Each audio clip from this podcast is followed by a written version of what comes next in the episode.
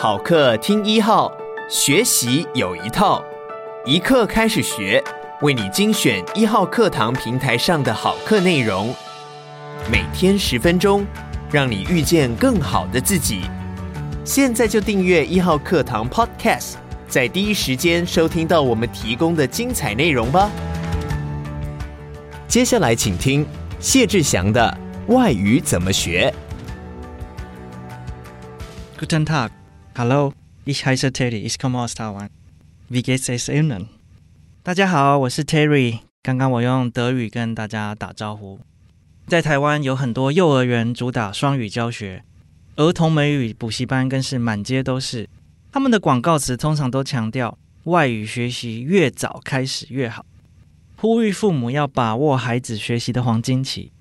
很多大人对照自己学外语的痛苦经验，对这个说法深信不疑，认为自己外语学不好，就是因为太晚开始，错过了学习的黄金期，而且永远不可能学好。小孩学语言真的比较快吗？长大了才学外语，是不是就事倍功半，甚至永远学不好了呢？这一集我们就来聊聊这个问题。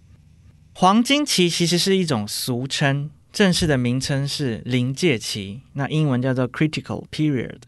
最严格的定义就是呢，如果一件事情过了某个时间，就再也不会发生，或再也没有办法学会，我们会说这件事情有临界期。比如说，哺乳动物的视觉发展就是这样的一个例子。科学家曾经做过一个有点残忍的实验，把刚出生的猫咪眼皮缝起来，一年后再拆开，让它过正常的生活。结果眼皮拆开了半年后，这只猫咪还是没有办法发展出视觉，也就是说，它一辈子都看不到了。这个实验说明了视觉发展的确有临界期，一旦错过了这个时间，猫咪就再也没有办法发展出视力。这就是临界期最严格的定义。语言能力是不是跟视觉一样呢？是人与生俱来的本能，有所谓的黄金期呢？对动物做实验都有严重的道德问题，何况是对人？总不能为了做语言黄金期的实验，把刚出生的婴儿隔离起来，不让他跟任何人接触，看几年后他有没有办法学语言吧？虽然不能拿婴儿来做实验，但有一些特殊的案例提供了非常好的研究机会。首先，历史上有许多在丛林里跟动物一起长大的小孩。他们跟人类社会接触之后，能不能学会语言，就可以当做语言黄金期研究的参考资料。另外，更有研究意义的情况，则是遭受家庭暴力的个案。有一些孩子因为某些家庭因素，从小被家长隔离起来，不准他们跟任何人互动，直到他们长大之后，才有机会回归社会，接受复健治疗。这些受虐儿的故事，非常的让人痛心。但他们复健的过程却也是宝贵的研究资料。美国的 Ginny 就是一个最具代表性的个案。Ginny 的故事呢，可以在任何一本心理学的教科书上找到。他在十三岁之前都被精神异常的父母关在家里的地下室，没有跟人沟通的机会，也没有任何语言能力。被救出之后，他在医院的复健中心治疗，努力了两年，还是没有办法跟正常人一样说话。语言能力有重大的缺陷，包括 Gini 在内。类似的例子告诉我们一件很重要的事，那就是语言是有黄金期的，但这个黄金期是指学习第一个语言。如果你小时候没有学过任何一个语言的话，长大之后你就再也没有机会学会任何一个语言。这跟视觉发展是一样的。但是这个重要的但是来了，如果你刚刚有注意听。一定会发现我说的是第一个语言有学习的黄金期，所以接下来的问题就是：那第二个语言或是第三个语言也有所谓的黄金期吗？关于第二个语言的临界期研究呢，在学术界非常热门。你用临界期假说 （critical period hypothesis） 这个关键字去做 Google 搜寻的话，会跑出无限多的论文，有些支持，有些反对，但其中引用次数最多的就是 Johnson and Newport 在一九八零年代的经典研究。他们在美国找了四十六位来自韩国和中国的移民，测试他们在极端情况下语言能力能不能跟英语母语人士一样。所谓的极端情况，就是这些移民必须在听到一句英文后，不管这句话再怎么复杂，也能马上判断是不是正确的英文。用中文举例来说的话，就是你在听到我昨天晚上遇到前天早上和周杰伦一起上台表演的美女这样的句子，也必须在一秒钟之内判断这句话正不正确。这代表你没有办法用逻辑分析或使用文法去判断句子的正确或错误，只能像母语人士一样用直觉。这四十六位移民都是到美国之后才接触英语的。实验结果发现，所有七岁之前移民美国的人表现都和母语人士差不多。七岁之后移民美国的人，每一个个案的表现都有差异，但这和年龄没有绝对的关系。四十岁才移民美国的人，表现未必比十八岁就移民美国人的人差。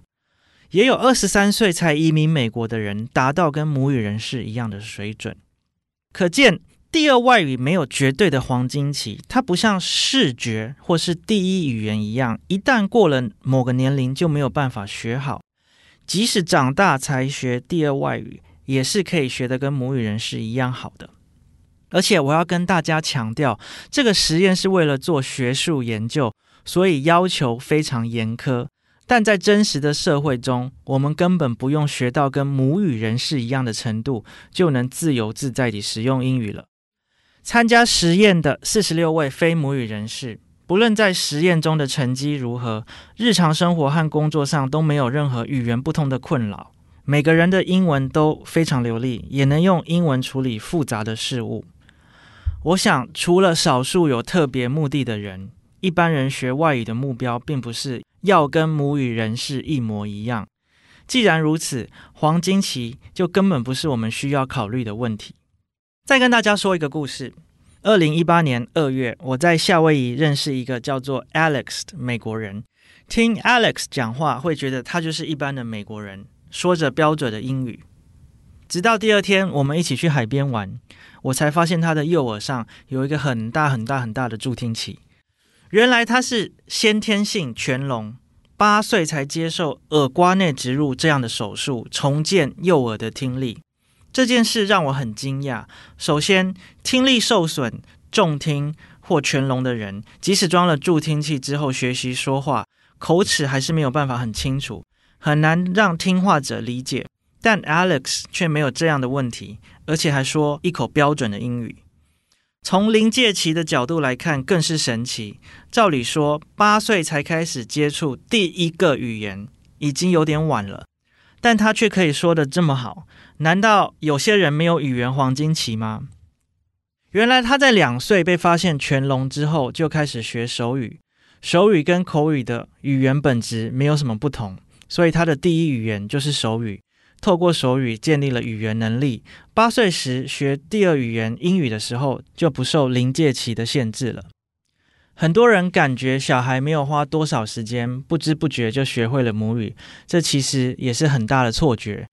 小孩大概在两岁的时候可以用母语沟通，这个时候他至少接触了一千个小时的母语。花两年一千小时学会一个语言，我们绝对不会说这叫做快。成人如果可以跟小孩一样有足够的动力，也有两年一千小时沉浸在目标语言的话，我们应该会学得更快。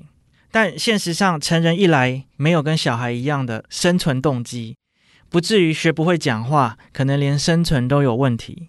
二来不像小孩有家人全天候陪伴的语言环境，三来已经会说母语的成人都会偷懒，想使用熟悉的母语，又害怕挫折和缺乏恒心，这些才是成人学习语言真正的困难。这一集我要说的是，学外语并没有黄金期。只要我们学过母语，就一辈子有能力学会任何语言。